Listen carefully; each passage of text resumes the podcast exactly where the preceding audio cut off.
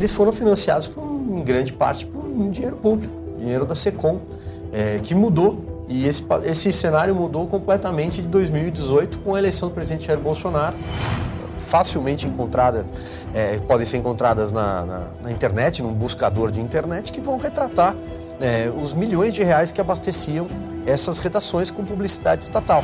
Evidentemente, é um, o Gustavo Daniel é um fantasma que até hoje ronda Partido dos Trabalhadores, a esse ponto de se dizer que é preciso produzir manchetes politicamente corretas. A prática do bom jornalismo era a religião dos fatos. Era você contar os fatos como eles são. E não como você queria que eles fossem ou como, queria, como você queria que eles acontecessem. Como você disse, o PT e o próprio Celso Daniel era conivente ao roubo altruísta. O Celso Daniel é um mistério perfeito, né? Ele tem todos os ingredientes de um thriller policial, de uma verdadeira novela.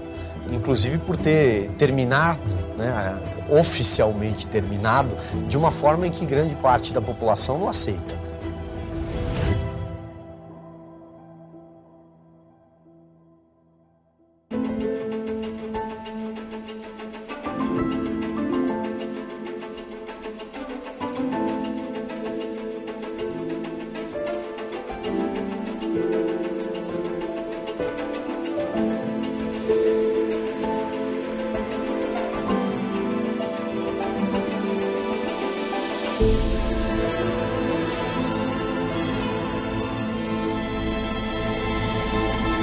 Seja bem-vindo ao Contraponto, seu programa de entrevistas que recebe toda semana para o diálogo e o questionamento convidados das mais diversas áreas, ideias e experiências. Eu recebo hoje um jornalista com mais de 20 anos de estrada, já trabalhou na Folha de São Paulo, foi editor da revista Veja e âncora da Jovem Pan.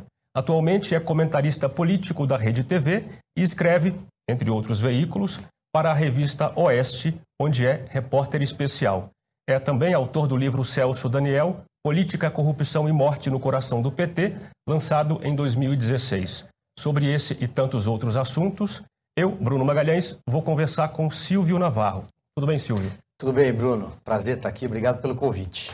Maravilha. Silvio, para quem acompanha pouco o seu trabalho, me conta como é que você chegou até aqui. Bruno, você falou mais de 20 anos de estrada. Eu estava aqui, enquanto você falava, tentando lembrar quantos 20 anos de estrada. Eu comecei a trabalhar em, com comunicação como estagiário em 1998. Em 2000, em março de 2000, eu já trabalhava como repórter do jornal Folha de São Paulo. Você lembrou aqui? Eu trabalhei entre São Paulo e Brasília, porque também passei um grande período ali da carreira é, trabalhando na sucursal de Brasília do jornal. 13 anos. Depois fui editor da Veja por seis anos, até que fui para a Jovem Pan, onde fiquei quase dois anos, é, e atualmente a RTV, também a revista Oeste, e entre outras é, publicações que a gente colabora e também produções independentes hoje em dia de streaming, né? Ah, nesse caminho percorrido surgiu a produção que é, é a minha, minha grande joia, né, que eu considero que foi um, um, trabalho que eu me dediquei muito na carreira, que foi o livro do Celso Daniel, publicado pela editora Record em 2016 e que até agora, né, nesse ano de 2022, 20 anos inclusive de, daquele, daquele episódio da, do, do, crime, do assassinato acontecido em janeiro, no mês de janeiro, né, mais de 20 anos, é, eu me dediquei a esse livro e esse livro ainda, ainda é, é, repercute. Bom, vamos falar muito sobre o, o, o livro, esse livro e sobre o, o, fato em si que você conhece quase como ninguém, né? Talvez você conheça um pouco é, como os próprios policiais que investigaram o caso, talvez até um pouco mais porque buscou outras fontes também. Mas queria saber um pouquinho sobre um tema importante hoje que é o financiamento dos veículos de imprensa. O financiamento tem relação tanto com a liberdade dos veículos de imprensa, como também com a sobrevivência deles. Né? É, você percebe que o modo de financiamento mudou nos últimos anos? Como é que está o panorama desse tema hoje? Mudou completamente. Durante décadas a fio, uh, os grandes conglomerados de imprensa, os grandes, as grandes empresas de mídia no Brasil, os grupos de mídia, que aliás hoje em dia eles se juntaram e se autoproclamaram, se auto-intitulam consórcio de imprensa. Né? Mas esse nome é deles próprios? Eu achei que fosse uma ironia. É, de certa forma é usado como uma, uma ironia a quem critica a formação desse pool é, que muitas vezes envolve até um pool de manchetes, né? A mesma forma de cobertura, as mesmas notícias, é, né? uma, uma um, um clubinho, uma patota de um modo geral, né? Mas é, eles foram financiados por, em grande parte por um dinheiro público, dinheiro da Secom, é, que mudou e esse, esse cenário mudou completamente de 2018 com a eleição do presidente Jair Bolsonaro, que era crítico da forma como ele era retratado nas páginas desses jornais, na televisão, ou, enfim, por esses grupos, e simplesmente é, secou né, o dinheiro transferido pela SECOM. Há uma série de reportagens do passado, facilmente encontradas, é, podem ser encontradas na, na, na, internet, num buscador de internet, que vão retratar é, os milhões de reais que abasteciam essas redações com publicidade estatal. E isso acabou. Hoje em dia, e também o advento das redes sociais, né? a, a forma como as pessoas buscam informação hoje pelas redes sociais também mudou o consumo da, da, de mídia. Né? Então eles sofreram esse, esse, esse baque e atribuem isso, em grande parte, além, evidentemente, de toda a agenda ideológica, que imagino que a gente vai tratar aqui em algum momento, das redações, presente nas redações, eles atribuem isso a, a essa torneira que fechou de recurso estatal. Bom, o, o leitor de jornais, não só jornais, mas revistas eletrônicas também, eles se deparam nos últimos anos com aquela barreira de leitura, que, que é o paywall, não é isso? É esse o método de, de, financiamento que alguns veículos têm adotado. Isso tem funcionado? Quer dizer, os jornais conseguem receitas por meio desse bloqueio e incentivo ao leitor a assinar, então, esse jornal? É, o, paywall ele foi instituído já há um bom tempo, é, quando houve uma grande crise na imprensa mundial. Né? É, e não é só aqui no Brasil, isso aconteceu lá fora, nos Estados Unidos, todos os grandes jornais americanos passaram de alguma forma por essa, por essa barreira que era buscar novas formas é, de financiamento, com queda da, de anúncios publicitários privados, com queda de assinaturas e a proporção em que as redes sociais foram avançando, né, é, como eu falei, o advento das redes sociais, é, é, houve um dado momento em que elas explodiram até chegar aonde chegou. Hoje em dia, muita gente se informa pelas redes sociais, nem que as redes sociais sejam um caminho para esses próprios veículos de imprensa. Então, quando você teve essa transição, eles buscaram formas de financiamento. Um, o que acontece é que o leitor se afastou desses grupos de imprensa. O leitor se afastou. E aí envolve o editorial também. E não só a, o valor que se paga pela informação. Porque uh, para um grande público, no, então, vamos falar do Brasil aqui, Sim, que é. é para ficar mais próximo, mas para um grande público brasileiro ainda vale a pena pagar por informação de qualidade. O problema é que eles não confiam mais na informação que eles estão lendo naqueles grupos que ele consumia. Sim. Vamos falar do caso Celso Daniel, o ex-prefeito de Santo André, morto em 2002. Você ficou quanto tempo investigando e escrevendo? Esse, é todo, esse processo do, do Celso Daniel, ele é um processo, para a gente tentar demarcá-lo, eu diria que em torno de quatro anos. Quatro anos que você é. ficou pesquisando. Um, o, o, eu, eu fui esbarrando no caso do Celso Daniel. Claro que desde o acontecimento, 2002, eu já era repórter, já trabalhava, é, em redações, né? É, no caso da redação da Folha de São Paulo, já, já trabalhava dentro de uma redação, vi todo, todo enfim, o, o clamor que, que envolve esse caso, é, e depois a sucessão de mistérios. O caso Celso Daniel é um mistério perfeito, né? Ele tem todos os ingredientes de um thriller policial, de uma verdadeira novela. Né? É, inclusive por ter terminado, né, oficialmente terminado, de uma forma em que grande parte da população não aceita.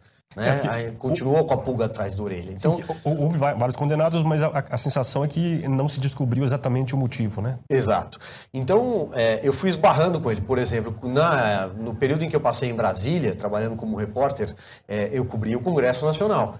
E uma das é, comissões parlamentares de inquérito, batizada de CPI dos bingos, que depois foi batizada de CPI do fim do mundo, pelo próprio então presidente Lula, porque ela começou investigando bingos, o caso do Valdomiro Diniz, fraudes na Lotérgia do Rio de Janeiro, aí ela começa a se uh, um, espraiar para vários, vários setores, até esbarrar, de certa forma, no caso Celso Daniel, e produziu provas, produziu é, elementos que valem a pena, valiam a pena na época ter sido é, é, investigados, detalhados, tanto que o caso também ele foi reaberto depois e conduzido, né, a, a, na reabertura dele pela delegada Elizabeth Sato, que veio a ser chefe do DHPP aqui em São Paulo.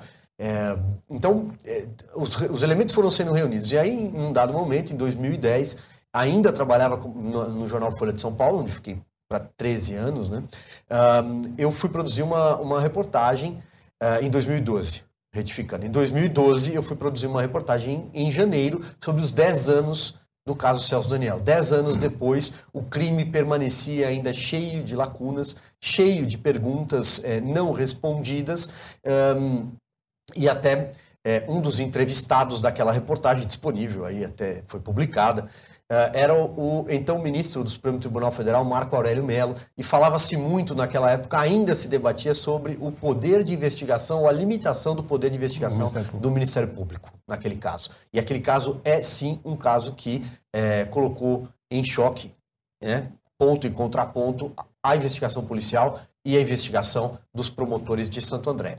Então, é, naquele momento, eu me questionei, falei, puxa, eu acompanho esse carro há tanto tempo, é, em São Paulo, Brasília, as reportagens, eu sempre fui fascinado por esse caso, justamente por, na minha opinião, ser um mistério perfeito, é, porque esse caso nunca foi documentado em livro. Um dia vão querer saber o que aconteceu, ou, ou pelo menos ter, é, montar um mosaico com todas as peças soltas desse caso, para que alguém olhe e fale, olha, eu, eu, confio ou não né, nesse quadro, na forma como ele foi finalizado. Mas, de qualquer forma, todos os elementos têm que estar reunidos num lugar só, até para título de acervo, até para título de arquivo histórico. Né? E, e aí eu decidi me dedicar a fazer esse livro, a começar a reunir em 2012, a reunir elementos, reunir material, até chegar uh, ali né, ele foi publicado quatro anos depois, mas já com três anos depois, eu já entendia que tinha elementos suficientes até procurar a editora, procurar um editor que, que quiser, uma editora disposta a publicar é, um livro é, claramente que é, incomoda um dado segmento da nossa política, né, que é o PT, evidentemente. É um, o Gustavo Daniel é um fantasma que até hoje ronda o Partido dos Trabalhadores e algumas pessoas que conviveram com ele, que orbitaram aquela prefeitura de Santo André e a, depois aonde ele chegou. Quando ele foi morto, ele era o coordenador do programa do, do ex-presidente Lula, que viria a, a, a, ser vitorioso naquele ano de 2002. Ele foi morto em janeiro, final de janeiro.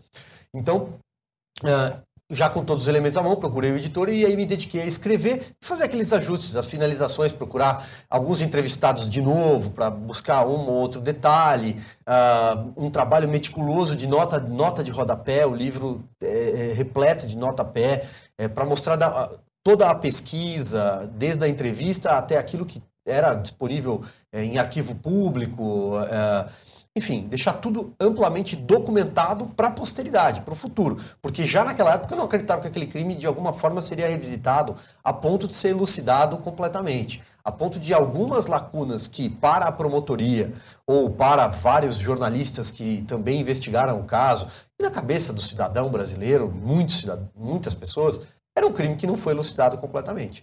Era, um, era uma trama política e não só um crime comum.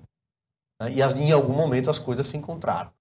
E as pessoas não acreditarem que o verdadeiro mandante daquela morte, com o Ministério Público indi, é, é, é, apontou como mandante um empresário, o Sérgio Gomes da Silva, o Sérgio Sombra, que morreu naquele mesmo ano de 2016, como o mandante do crime. Isso não parecia muito claro. Para a polícia, se tratou de um crime comum. Ele morreu ao acaso, né, um sequestro que terminou em assassinato. Então, tudo isso foi documentado em 2016. Pouca coisa é, aconteceu desde então. Muito pouca coisa aconteceu.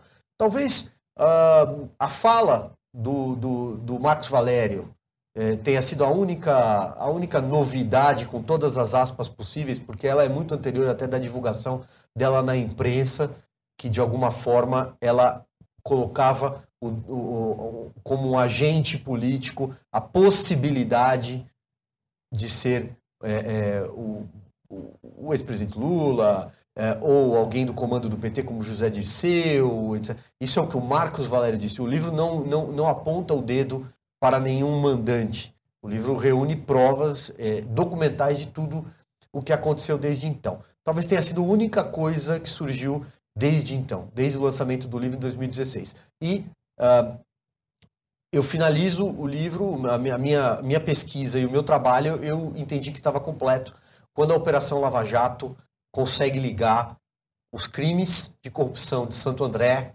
ao Petrolão. E aí nós estamos falando da fase carbono 14 da Lava Jato, que é quando a Força Tarefa de Curitiba encontra elementos né, que aconteciam e envolviam empresários de Santo André, e isso passa até pelo Marcos Valério. O Marcos Valério disse: Eu não vou me meter com essa gente, eu não quero me meter nesse lugar. Imagine você, se o Marcos Valério disse: Aí eu não vou me meter a minha mão. Né? E aí eles começam a arrumar uma forma de financiar, é, é, é, achar dinheiro público, que depois vão se descobrir que eram sondas da Petrobras, que passa pelo empresário Bunlai, que era amigo do ex-presidente Lula. Isso envolve o Banco Chaim, até toda essa trama chegar às mãos de um empresário de Santo André, empresário do ramo de, de ônibus, que queria comprar um jornal de Santo André, que é o Ronan Maria Pinto. Nesse caminho, outras pessoas aparecem.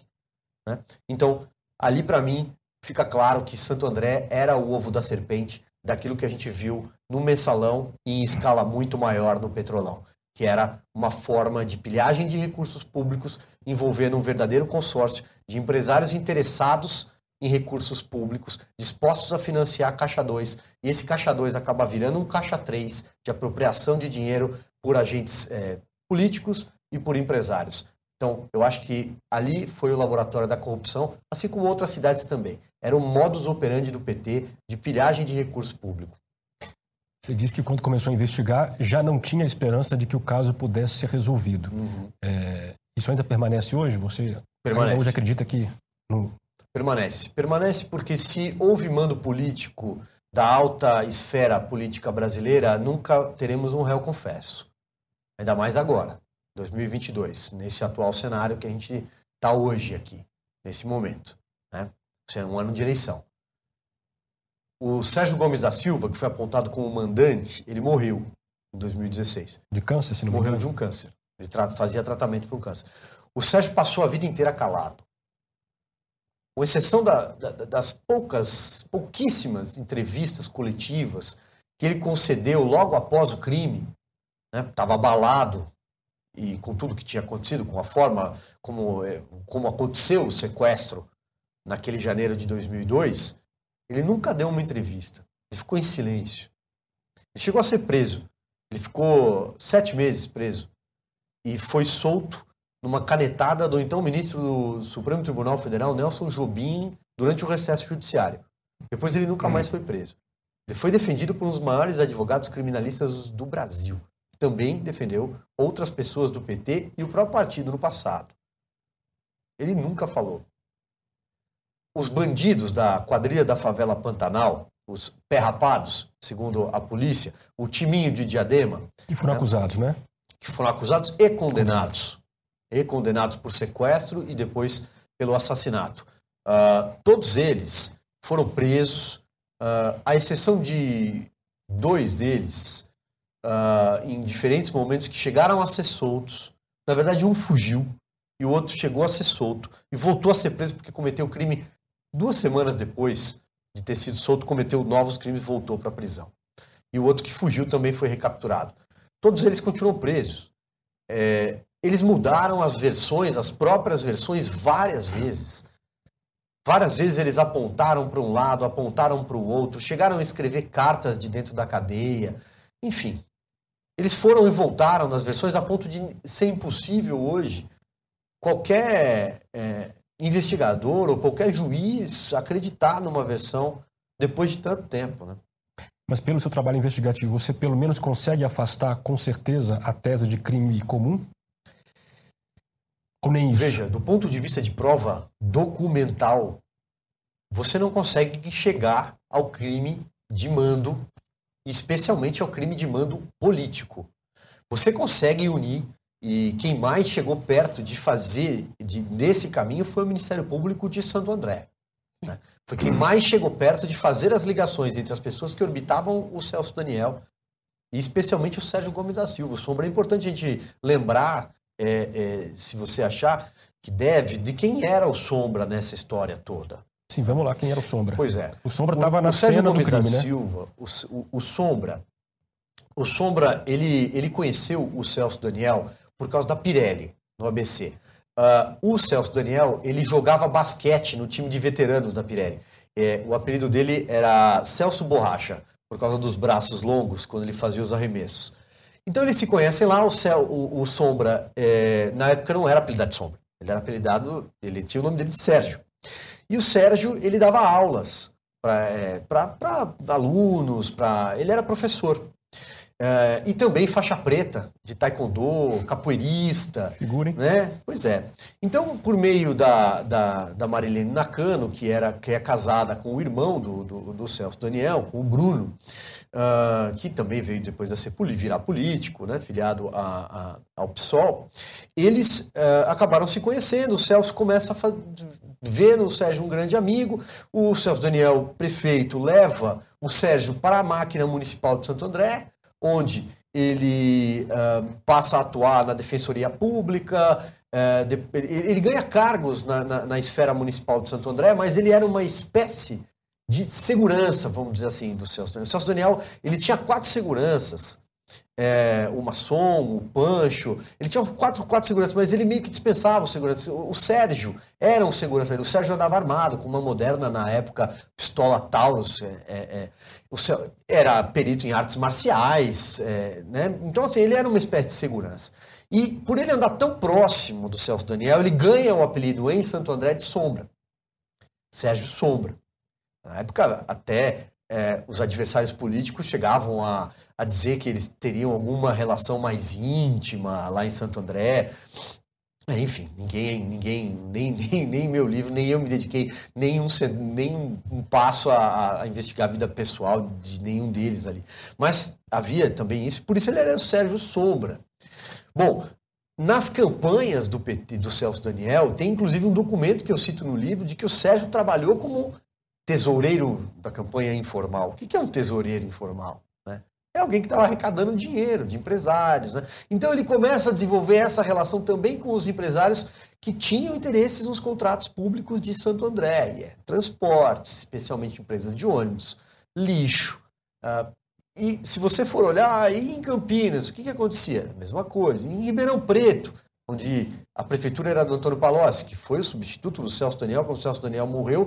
No dia seguinte, o Antônio Palocci já era o substituto do Celso Daniel como coordenador da campanha. Então, o que, que acontece ali? Você tem o mesmo modus operandi, ele se aproximou desse grupo. Ele começou a se tornar amigo desse grupo. E em Santo André tinha um apelido, eles eram os três mosqueteiros. Sérgio Gomes da Silva, que andava com o Celso Daniel, a antessala do prefeito. Uh, o Klinger de Oliveira, que era o super secretário da máquina municipal do PT e o Ronan Maria Pinto, que era um empresário de ônibus. Eles eram ali o trio de ferro, os três mosqueteiros de Santo André. Então o Sérgio se envolve com esses caras, resolve montar a própria empresa de ônibus. Tanto que quando do assassinato ele estava no Nordeste, ele já tinha empresas lá em Fortaleza, no Nordeste. Já tinha saído do, do, do, de perto da prefeitura.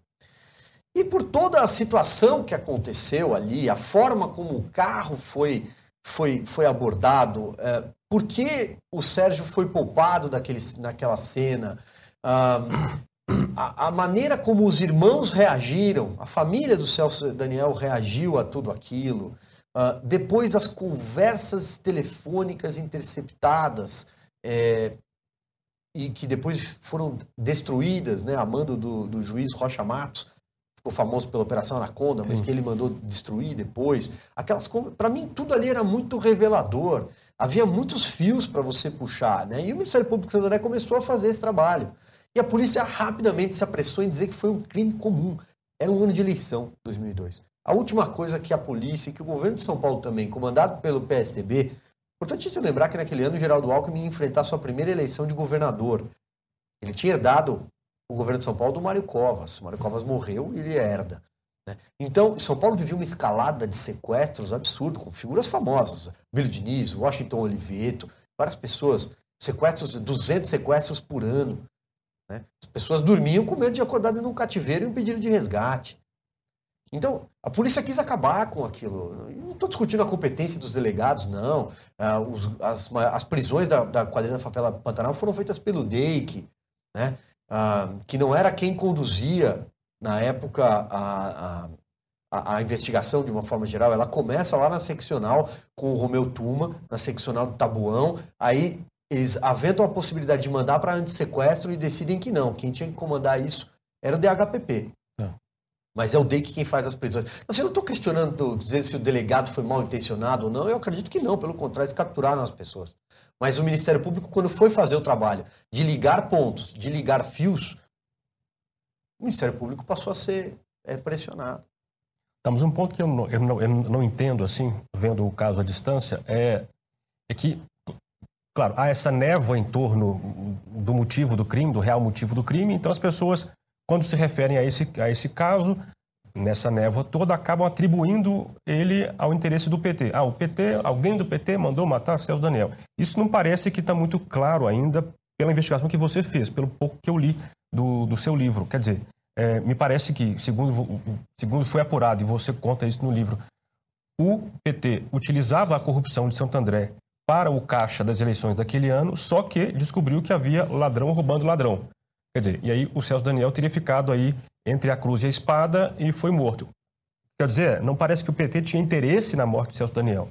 Como é que é isso? É, não, não, como eu te falei agora há pouco, eu não aponto o dedo é, e você acuso não, você não, mas as pessoas costumam falar. É, é. é, até porque não posso. Sim. As, documentalmente não existe elemento para você comprovar isso. Né? Até, até acho que se, a, a, a, se tivesse elemento já teria sido, com tanto tempo, já teria sido apontado isso. Tá, mas em nível Ocorre de hipótese, que... qual seria o interesse do PT nisso? Ocorre que, como você disse, o PT e o próprio Celso Daniel era conivente ao roubo altruísta, ao roubo do Caixa 2. Isso sim, era um, um, modus operandi do PT. Ficou muito claro ao longo dos anos, aí sim documental. Isso, isso foi documentado.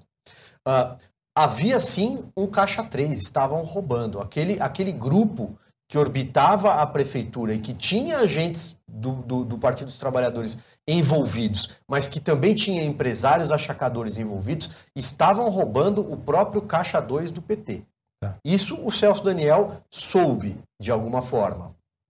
Soube, mas não se envolveu. Há, uma, há, uma, há uma, um depoimento de até uma funcionária que trabalhava como diarista no apartamento em que ele morava em Santo André, que via dinheiro chegou a ver dinheiro em malas, dinheiro em sacolas. Há, alguns, há algum, algumas informações nesse sentido. Mas, como eu te disse, a polícia concluiu que foi um crime comum. O Ministério Público passou a ser pressionado e parou ali na figura do Sérgio Gomes da Silva para apresentar a sua denúncia. A, a, investigação parou ali. Né? Agora, dizer se o Celso Daniel também roubava dinheiro para si próprio ou não, eu acho que as contas bancárias dele não deixaram isso claro. Se, se levou dinheiro, foi parar em algum lugar. O que sabia, sim, é que o Celso Daniel ele, ele era um quadro de partido, sim. Ele era, ele era orgânico ali, ele, ele acreditava que o PT tinha um projeto de Brasil que deveria ser colocado em prática. Ele era um quadro qualificado. Ao contrário de muitos políticos hoje no Brasil, o Celso Daniel era um quadro qualificado. Ele era professor da FGV, professor da PUC.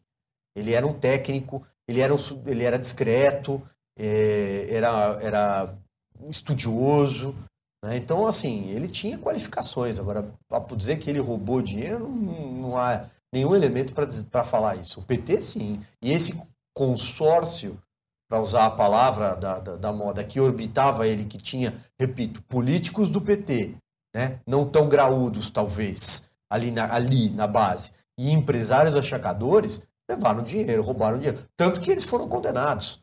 Foram condenados criminalmente por, por desvio de recurso público. Vamos falar mais uma vez de jornalismo. É, hoje, boa parte do que se produz na imprensa. Hoje em dia, tão combalido. É.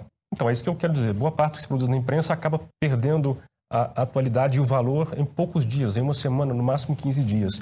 Isso, isso me incomoda a, a você, não? Ou faz parte? Eu não sei mais o que me incomoda no jornalismo, para ser sincero, Bruno.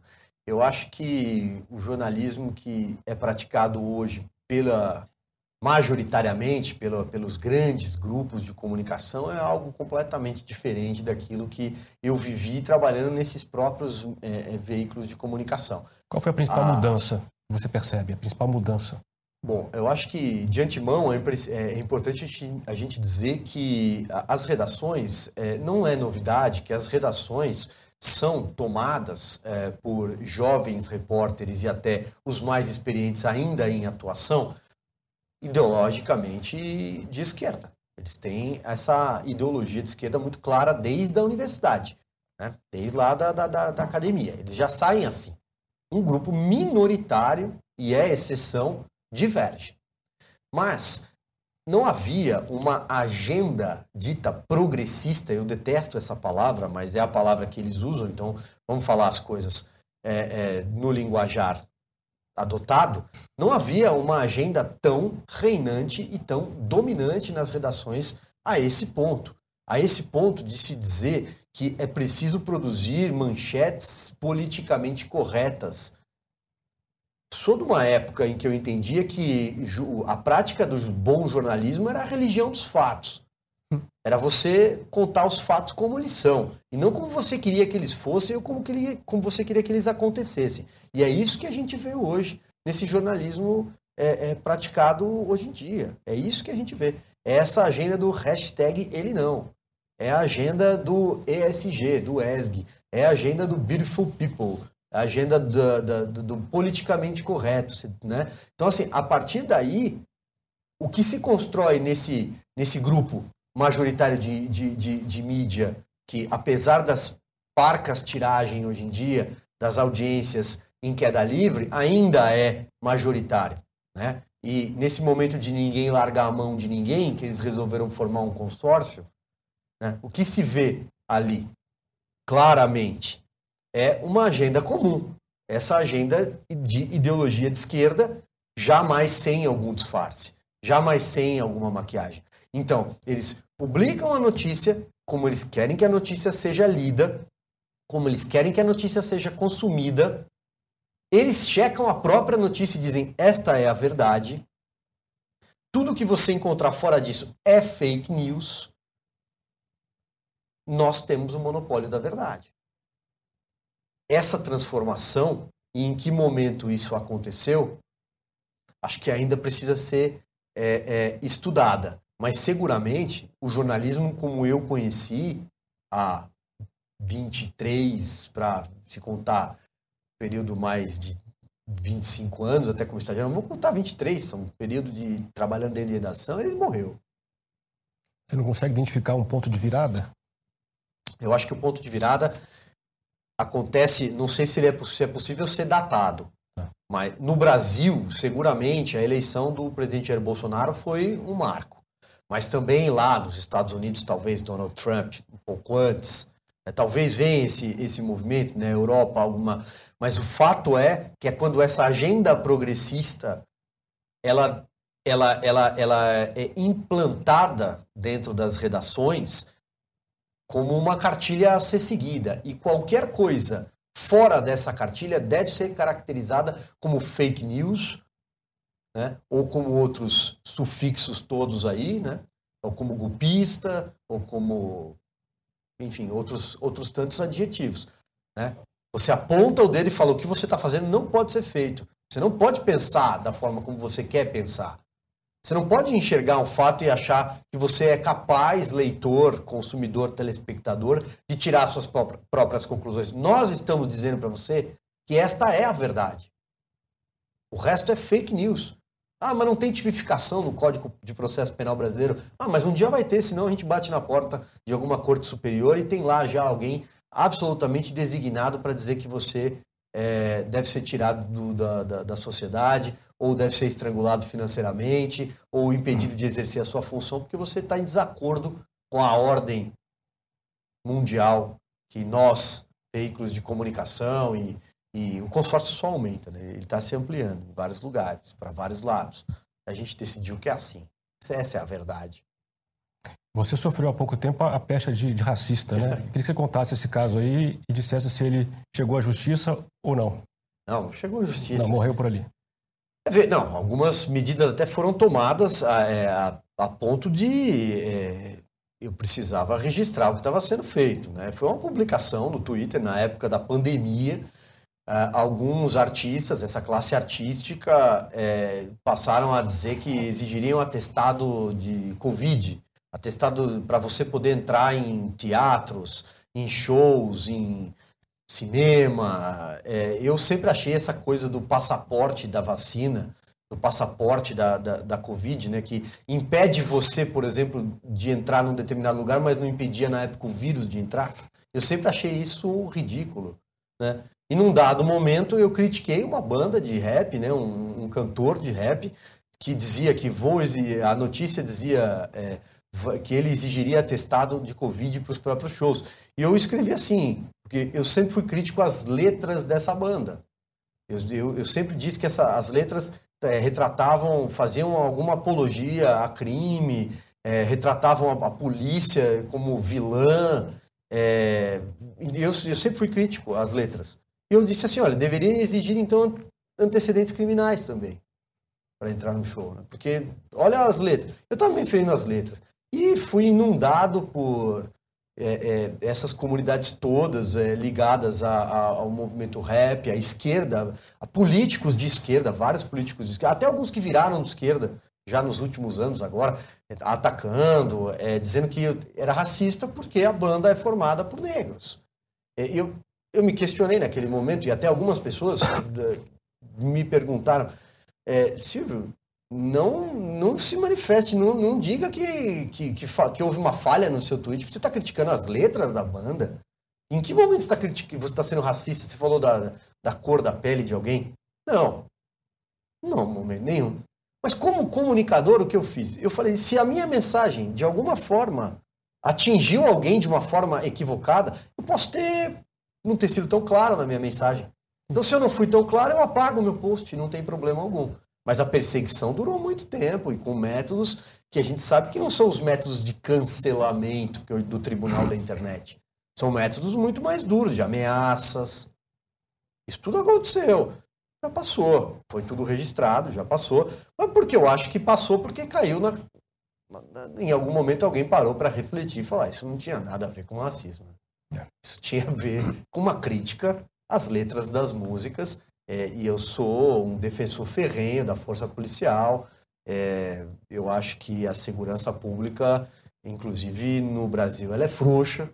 Né? Eu sou a favor de um rigor maior. De, de, e acho que sempre que você precisar de qualquer coisa, você deve recorrer à, à autoridade, à farda. A farda é a lei e ela deve ser respeitada. Ela é o poder do Estado, é, da ordem então, por isso eu critiquei as letras. E foi é um episódio vencido. Silvio, na sua opinião, o que a popularidade do ex-presidente Lula e o seu favoritismo nas eleições desse ano indicam sobre a alma brasileira? É uma pergunta complicada, até porque ele se declara a alma mais honesta do mundo, né? que foi é, absolvido na ONU, nas Nações Unidas, embora no Brasil ele nunca tenha sido inocentado. Né? Ele foi tecnicamente descondenado se é que é possível usar esse termo. Isso não está no Código de Processo Penal. Não está absolutamente no Código de Processo Penal. Mas o Brasil não é para amadores, né, Bruno? Então, aqui não é brincadeira o que acontece no nosso judiciário. Então, ele foi é, liberado da sua cela gourmet, onde estava preso. Ele é um ex-presidiário, né? Uh, agora, a alma brasileira em, em... Bom, em primeiro lugar, é importante a gente lembrar que uh, os escândalos de corrupção patrocinados pelo presidente, ex-presidente Lula, eles aconteceram num período em que muitos eleitores brasileiros eram muito jovens. O escândalo do mensalão, por exemplo, explodiu em 2005, é. em junho de 2005. 17 anos atrás. Já havia sido descoberto um pouco antes a fraude dos Correios, que havia um esquema de propinoduto dos Correios, mas ele explode na entrevista do presidente do PTB, Roberto Jefferson, então deputado, ao jornal Folha de São Paulo, em 6 de junho, publicado em 6 de junho de 2005. O eleitor, né, que foi às urnas uh, em 2022, ele era muito jovem em 2005, ele não conhece aquelas histórias. Ele nunca leu nada direito sobre aquilo. Depois, com o petrolão, o petrolão ele tem tantas ramificações e ele já foi desbaratado já com Dilma Rousseff, né, sete anos de Lava Jato, mas que muita gente acaba tendo dificuldade em ligar um pouco tudo isso à figura do Lula. Isso começa. Ah, isso era coisa daquele PT lá que ficou para trás. Não, esse PT tá aí, continua aí jogando no jogo, tá na mesa. Mas a, a cabeça desse público muito jovem é um outro ponto é que alma do, na alma do Brasil, de alguma parte dos brasileiros, o Lula ele pagou já o preço, porque ele ficou preso, porque outros tantos líderes do PT, de outros partidos também que orbitaram toda toda aquela aquela farra, aquela pilhagem de dinheiro público, pagaram o preço, foram condenados. Eu acho que tem essa também essa parte. E a outra parte majoritária talvez não diga a respeito à alma do brasileiro, diga a respeito a essa agenda dominante hoje no Brasil e no mundo, que é a agenda do politicamente correto, progressista, né? que é a classe artística, as subcelebridades, influenciadores. Quantos influenciadores a gente tem no meio artístico ou na internet? Né? E que eles não, né? É, a gente está ali, né? Nós somos, é, eles, olha, quem não está com a gente é misógino, homofóbico, racista, fascista, golpista. Olha, como eu te falei, é uma fábrica de sufixos aí. Então você vai vendo, né? Então acho que é, é isso diz respeito a essa altíssima popularidade que o ex-presidente é, é, Lula ainda tem. Né? Nesse ambiente brasileiro tão bipolar, você acha que ainda faz sentido e é possível ser imparcial no jornalismo? Veja, eu não, eu não vejo problema em se posicionar. Eu acho que as pessoas gostam de quem se posiciona. Eu acho que o jornalismo com opinião, o jornalismo posicionado, ele não é problemático. O problemático é você misturar fatos com versões. Como eu falei agora há pouco, esse é o problema. É, os, a religião dos fatos ela é sagrada. O problema é quando nesses fatos se mistura a forma como você queria que eles fossem, que eles tivessem acontecido. E não, eles são como eles são. Então esse é, esse é o momento onde a imparcialidade empaca no jornalismo. Agora, você ser, ter uma opinião posicionada, não vejo nenhum problema. Inclusive porque sou de um tempo em que esses, essa mídia hoje majoritária, né, é, de, ironicamente, como você disse, mas também porque eles se auto-intitularam em algum momento consórcio de manchetes, né, um consórcio que acaba produzindo manchetes é, iguais. É, veja, eles separavam melhor. Eles sabiam separar uh, notícia de opinião. Elas ficavam em páginas ímpares no começo. Depois, quando passaram a frequentar a mesma página, elas eram divididas na tabulação. Havia até uma caixinha com uma outra cor na página do jornal. Ou se você está na era da internet, opinião, dois pontos. E vinha uma cor. Editorial, dois pontos. Agora o editorial se misturou aos fatos, às manchetes. E aí você começa a consumir narrativas. Me lembro que há, há, anos atrás, quando se falava que a Lava Jato no Brasil poderia vir a se transformar no que foi a mãos limpas na Itália, quer dizer, uma debandada geral dos resultados, enfim, se perdeu o que se fez. Eu me lembro que a sensação que nós tínhamos é de que no Brasil isso não ia acontecer. É, tamanho sucesso era a Lava Jato no Brasil. No entanto, o resultado hoje está aí. Alguma parte das ações mais importantes foram descaracterizadas, talvez, como se diz, não deem nada.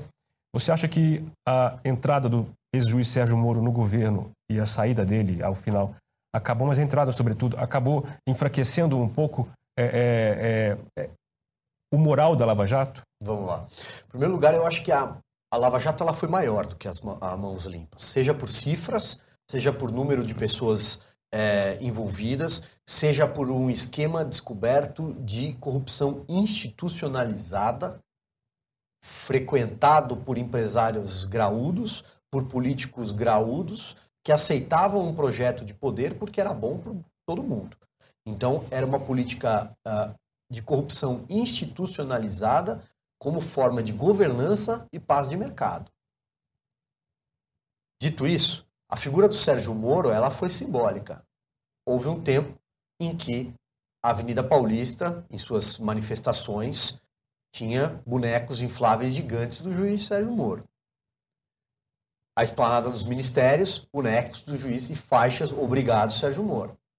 A popularidade dele era uma popularidade para galgar voos políticos, sim. Como acontece com várias figuras, eh, não só do meio jurídico, mas uma altíssima popularidade, respeito da população, um trabalho memorável, porque foi corajoso, talvez tenha sido o juiz mais corajoso que nós conhecemos na nossa história recente, na nossa história pós-redemocratização do país. Mas ele é ele errou como político. Ele foi um mau político.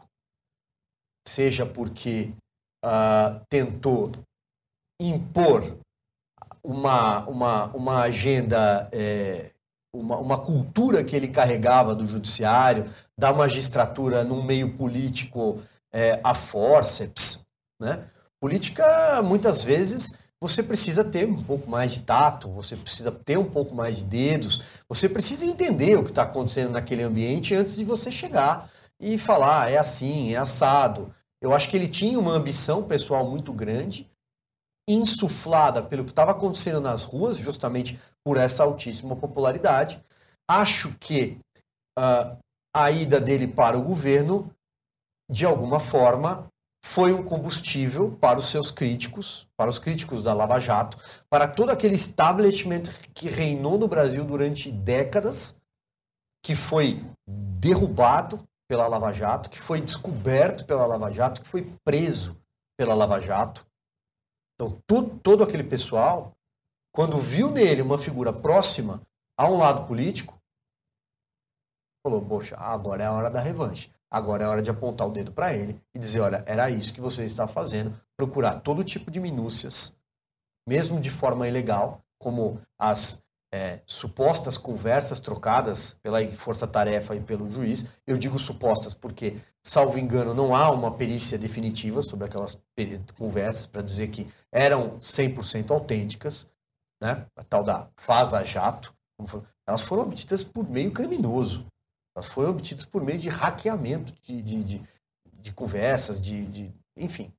Mas até essa pirataria, ela foi, entre aspas, relativizada, aceita.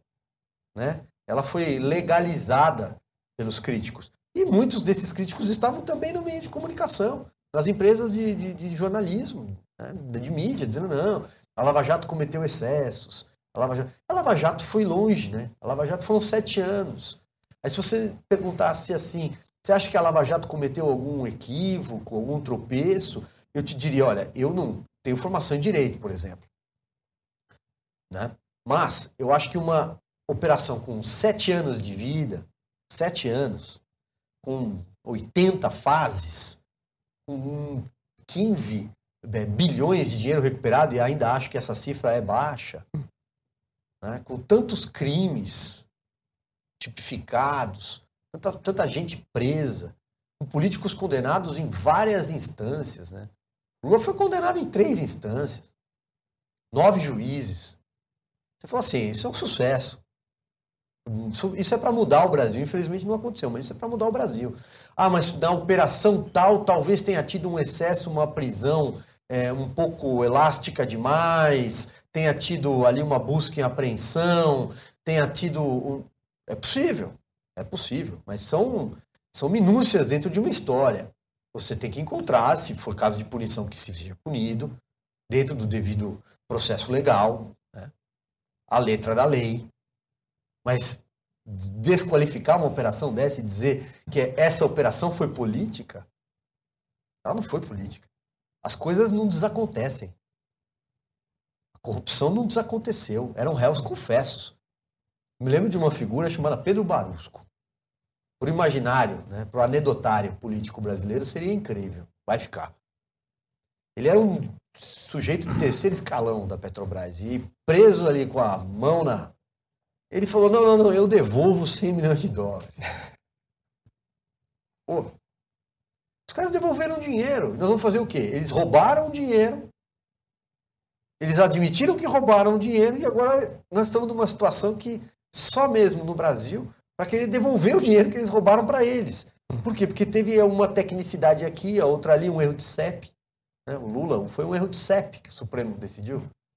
É, não era Curitiba, Moro. Era para ter mandado para Brasília. Mas e aí, os crimes? Depois que se confirmou durante várias, por várias instâncias, né?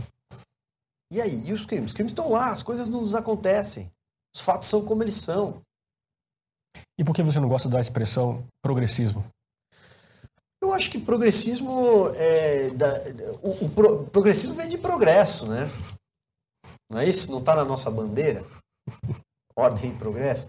Vai para frente, né? E eu acho que a gente não está andando para frente, ainda mais quando esse progressismo é atribuído a um grupo político que quer voltar para trás. Um grupo político que quer voltar até a cena do crime, no caso de alguns. Isso não significa progresso. Eu tive aqui na, há poucas semanas com o Zé Maria Trindade e ele tem uma resistência muito grande de usar as redes sociais porque ele atribui uma certa concorrência com os veículos de imprensa. Não parece que é a sua opinião. Você usa o Twitter com frequência, está tá muito, muito engajado nas redes sociais. Como é que você vê a relação entre os veículos de imprensa e as redes sociais? Como é que isso deve caminhar no futuro? Eu sei é. que você pensa muito esse assunto. Prever o futuro é possível, é. É, até porque é, os fatos se atropelam, né? Estamos diante de um, de um, um oceano de, de tecnologias, de novas ideias e assim que deve ser. Né? É, esse é o progresso, aliás. Esses poderiam chamar de progressistas, né? Quem está de olho no, na ciência, no, no, no, futuro tecnológico, em buscar novos meios de, de, de informação, de comunicação, esse é o grande desafio. Uh, eu uso sim as redes sociais. A, a, não sou o maior usuário, talvez, perto de, de outras pessoas que trabalham é, com comunicação, mas uso com frequência, porque entendo que é a forma mais rápida de você chegar até a, pessoa para quem você quer passar a sua mensagem, as suas ideias. Elas podem concordar ou não, e aí é que tá, né? É, elas não deveriam ser uma praça de guerra, como muitas vezes é o Twitter que você citou, por exemplo, menos do que as outras. O Twitter é uma verdadeira praça de guerra. Né? Não deveria, porque eu penso assim: é, se eu sigo determinada, determinado perfil, seja ele física, pessoa física ou pessoa jurídica, é porque eu gosto do que está ali, eu me identifico com aquela informação, com aquela personalidade, ou com... então eu quero consumir aquilo. Mas eu não preciso entrar lá para brigar com ele, para desqualificá-lo. É, né? Eu acho que esse ringue é ruim. Em alguns, muitos casos, acaba, eles se retroalimentam. E daí a, a popularidade, né? As pessoas gostam também de, de um certo confronto, né? Então, agora, como os meios de comunicação se entenderam com eles, eles tiveram que usar, eles tiveram que começar a navegar nesse oceano. Se navegam bem ou não, acho que uns melhor, melhores do que outros, mas de alguma forma Hoje em dia, os influenciadores digitais são muito mais potentes do que muitos veículos de imprensa. Queria saber, voltando ao Celso o papo Daniel... é reto com, entre o influenciador e, o, e quem gosta dele. Sim, sim. Fala do Celso Daniel de novo. É, você mencionou que a CPI, que foi instaurada em certo momento, acabou servindo de, de fonte de, de informação, de prova talvez, mas de informação com certeza, para a reabertura das investigações. Queria saber se a imprensa também serviu de algum modo como fonte de informação durante a investigação do caso. Você menciona no livro, no, logo que o crime foi cometido, conversas, se não me engano, entre o Sombra e outras pessoas. Eles acompanhavam a imprensa e conversavam entre si sobre o que saía na imprensa, né? Muito. Queria que você fizesse uma avaliação da cobertura da imprensa nesse caso e se ela influenciou de algum modo a investigação, para o bem ou para o mal. Implacável, correta. Fez uma cobertura, ótima cobertura ótima cobertura. O livro cita várias reportagens, é, nomes de, de, de, jornalistas que se dedicaram à investigação do caso, fizeram muito bem feito, dos principais veículos mais tradicionais do Brasil. Sem dúvida alguma, sem dúvida alguma. Eram outros tempos. A imprensa tinha outro papel. Né?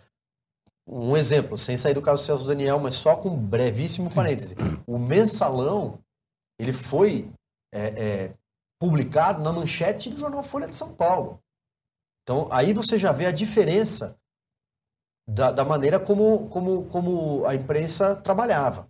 A gente já falou de alguma forma sobre isso aqui. Ah, as conversas que eles monitoravam. Sim, ocorre que ah, a polícia instala escutas é, na, na, em pessoas que frequentavam a prefeitura de Santo André porque buscavam um, um grupo de. um esquema de tráfico de drogas né, de, de narco mesmo, que estaria funcionando ali. E nessa gama de telefones, alguns telefones são colocados envolvendo pessoas que também estavam ali ligadas ao caso Celso Daniel, enfim, porque alguém trocou o telefone com alguém, é uma quebra ampla de sigilo telefônico, autorizado.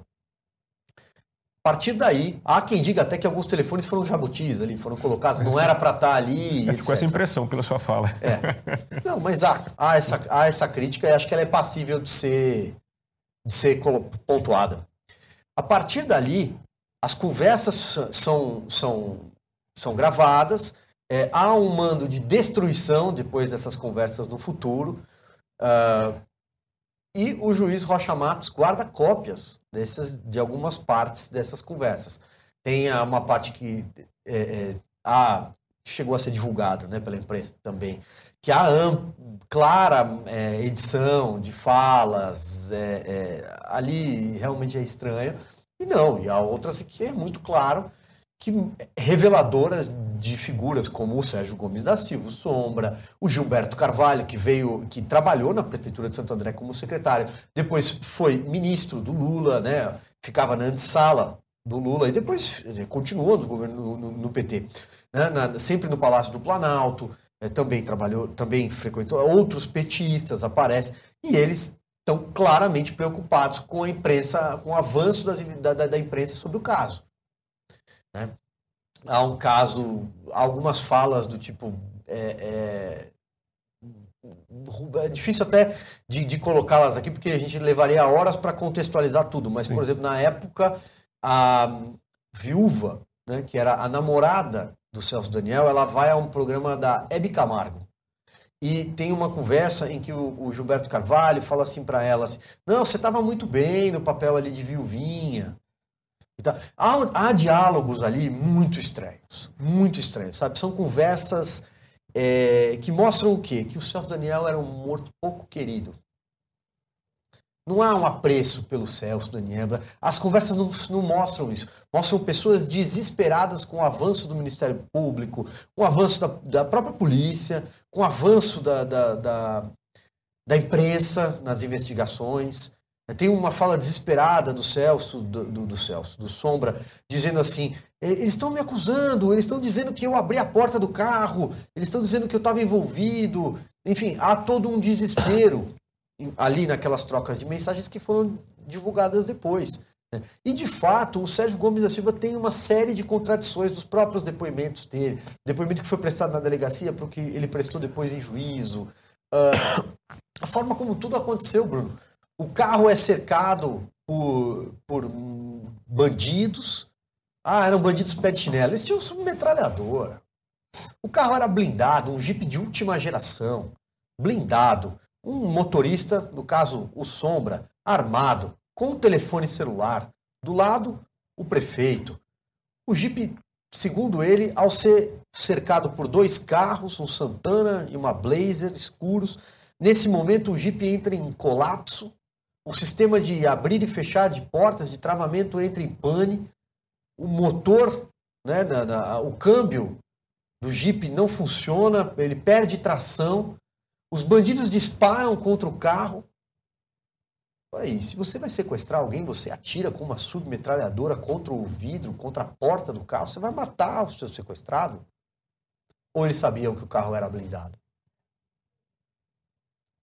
Tem um dado momento em que um dos bandidos da favela Pantanal, depois de preso, ele fala, já em depoimento, doutor, o torro não se mata. Torro ali no linguajar da bandidagem, da quadrilha, era o sequestrado. Tudo isso cai na vala do esquecimento com o tempo. Até porque, como eu disse agora há pouco, eles mesmos mudam as versões. Eles queriam dar um jeito de sair da cadeia, ou sabe lá o que eles estavam sofrendo lá dentro né? Foram espancados ou não, não sei. Fato é que aquele sequestro é muito estranho.